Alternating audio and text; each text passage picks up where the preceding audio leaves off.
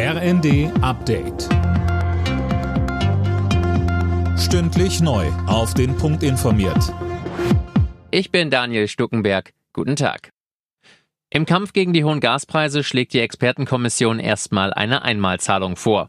Der Bund soll die Abschlagszahlungen für den Dezember übernehmen. Ab März soll dann ein Preisdeckel von 12 Cent pro Kilowattstunde eingeführt werden.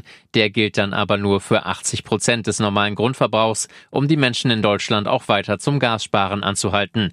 Die Kommissionsvorsitzende Veronika Grimm sagte, Wir müssen in Deutschland ungefähr 20 Prozent sparen, um eine angespannte Versorgungslage und eine Gasmangellage im Winter zu vermeiden. Und insofern kombiniert dieser Vorschlag eigentlich in einer guten Weise einerseits das Ziel, die Menschen zu entlasten und auf der anderen Seite das Ziel eben, dass die Menschen Gas einsparen.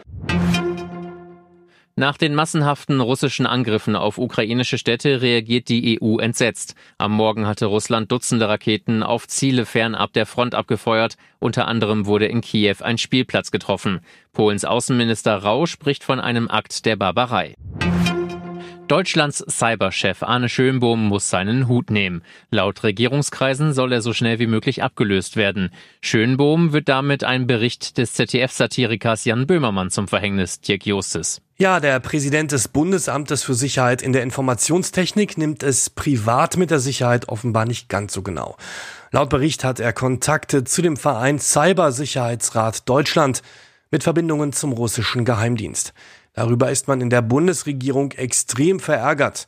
Bundesinnenministerin Faeser hatte einen gemeinsamen Termin mit Schönbohm für Donnerstag abgesagt.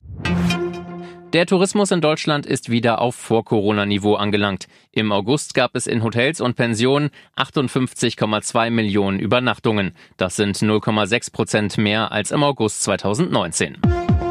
Alle Nachrichten auf rnd.de